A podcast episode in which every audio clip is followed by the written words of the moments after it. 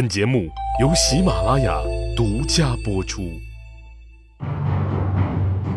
乱世图存，变法逆袭录，国运浮沉，君王一念间。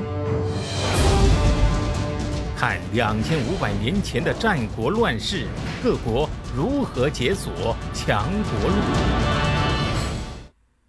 文侯啊，又派岳阳去征伐中山国，灭了中山之后呢？就把中山的土地呀分给了儿子魏姬。有一次呢，文侯就像闲聊一样啊，问大臣们说：“呃，你们说说，我是一个什么样的国君啊？”大伙儿异口同声啊：“您是仁君呐！” 可是有一个唱反调来，我们发现每次这个一个国君开始沾沾自喜、自我表扬的时候，总会有人好像唱反调。这次谁唱反调呢？叫人作。他说呀：“国君，您得了中山国，你不把它封给您的弟弟，却封给了您的儿子，这怎么能算得上是人君呐？”魏文侯也是人呐，他是人就有人的性情啊，所以听了这话不对付，一下子就生气了，说：“你你起开！”人作也不说什么，一声不吭就出去了。然后文侯又问翟璜。翟璜就说了：“您是仁君啊！”文侯听着，嗯，虽然觉得受用，但是呢，又觉得这马屁拍得空荡荡的啊，没啥实在内容，就要文侯呃，就要这个翟璜啊，说出一个子丑寅卯来。翟璜就说了：“我听说国君仁慈，臣子就会耿直，向国君进言的时候就不会有什么顾忌。刚才人作就是这样，所以我就知道。”国君，您呢是一位仁君呐。顺便一说啊，这个翟璜是魏国改革的核心人物之一。翟璜这么会说话，文侯啊当然高兴了，赶紧啊派这个翟璜老翟，你去去把人座再叫回来啊，然后自己亲自下堂迎接，把人座呀当做贵客。还有一次呢。这个文侯啊和田子方在一块喝酒，这个国君喝酒啊，那都是有乐队呀、跟班的，对吧？喝着喝着，这个文侯啊，听音乐听出门道了，他就问田子方：“哎，老田，钟声好像不太协调啊，左边那高了。”你要是现在首长这么跟你这么一说，您一定会夸：“哎呀，首长，您这艺术素质绝了啊！” 我咋就一点没听出来呢？首长呢会怎么反应呢？他可能就含笑不语，但是这个马屁呀，绝对是收下了。可是田子方呢却笑了，他说：“哈哈，我听说。”国君应该对治官之道在行，对音乐不在行。如今国君您对音乐这么在行，臣恐怕您在治官之道上有点聋喽。文侯一听啊，哎呀，老田，你提醒的对，提醒的对呀。文侯的儿子魏姬有一次呀，出门在路上遇到了田子方。你要知道。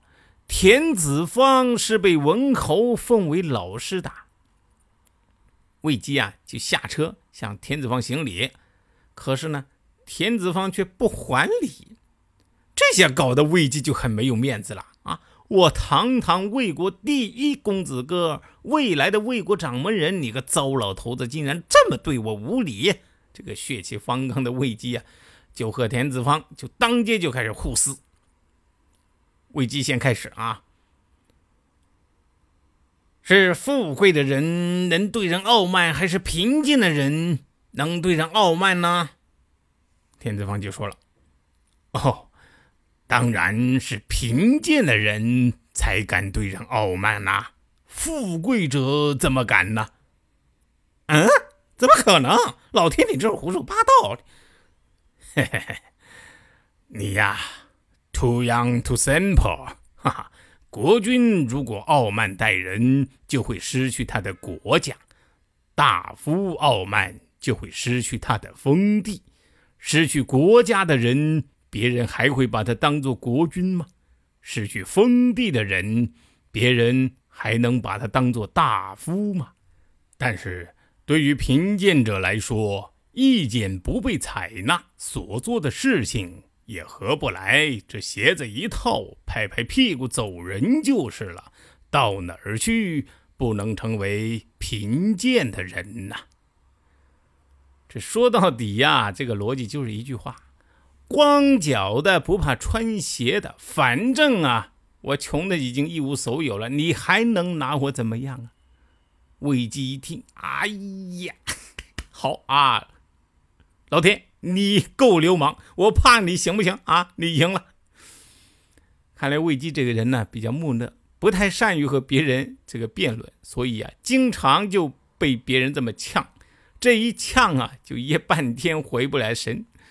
这样的人其实也挺可爱的啊，明明自己呢不同意对方的说法，可就是找不到理由反驳，只好呢在心里边生闷气。这次田子方的本意呢是想教育一下魏姬怎么做人，魏姬啊嘴上服软，心里边服不服咱不知道啊，但是。知道嘴上服软，西哥还是挺佩服他，这也是一种贵族精神啊！我不同意你，但是我不跟你辩。后来呢，魏姬做了国君以后呀，又在吴起那儿讨了一枚去，结果也是一样。我呀，不跟你争。当话题扯远了啊，咱们再回过头来说文侯。有一天呢，文侯和李悝在一起，注意这李悝啊。《资治通鉴》里面叫李克，两名字呀，到底是不是同一个人？后世有争议。不过呢，我倾向于是同一个人。这个李悝是魏国变法的总设计师。文侯就问啊：“先生，您曾经说过，家贫思良妻，国乱思良相。现在国相的人选不是魏成就是翟黄，您觉得这两个人怎么样呢？”李逵赶紧推辞：“哎呀，国君，我的地位低下，这么尊贵的事情哪轮得着我说话呀？况且我是个外人，也不能对国君您的亲戚评头论足啊！这叫卑不谋尊，疏不见气呀。”文侯说：“哎，你不要客气，让你说你就说嘛。”李逵啊。也就不再客气了啊，他就直接说：“这都是因为国君您没有细细考察的缘故呀。在家里看他跟谁亲，富起来看他跟别人做什么，做了大官儿看他举荐什么样的人，困难的时候就看他不做什么事儿，贫穷的时候你看他不要什么。考察干部就看这五个方面，足以确定人选了。”哪里还用得着我来说长道短呢？我不知道现在这个组织部考察干部啊，洋洋洒洒那个什么那个那个提拔干部的条例那么多啊，不知道是不是围绕这五个方面定的啊？理亏啊，这五个方面的原则都是有所指的，所以他虽然嘴上啊不说，但是其实呢也是说了，这个呀就是。劝谏的境界。文侯一听啊，心里有数了，就让李逵先回去说：“国相的人选呢，我已经定了。”李逵出来了，正好遇到了翟黄。哎，刚才说了，翟黄呢也是这次国相的人选之一啊。翟黄就问了：“听说今天国君赵先生您去决定国相的人选，最后定的是谁呀？”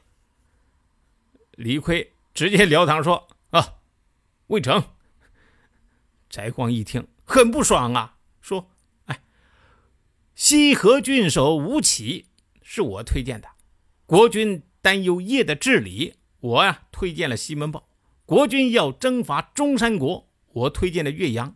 派不出人去守中山，我举荐了先生您。国君的儿子没有师傅，我呢推荐了去侯府。”耳朵里听到的，眼睛里看到的这些个事情，我哪里就不如魏成呢？李逵就说了：“您向您的君主推荐我，就是为了结党营私，谋求大官嘛。人家魏成自己的俸禄有十分之九用在魏国招贤上，十分之一用在自己身上，所以招来了卜子夏、田子方、段干木这三位国君，可是当做老师供着的。而你推荐的五个人，只不过是做了国君的臣子，你怎么能跟魏成比呢？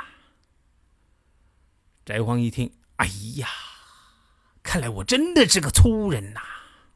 对对对，老翟，我服了服了服了啊！以后呀，我还是跟你多学学。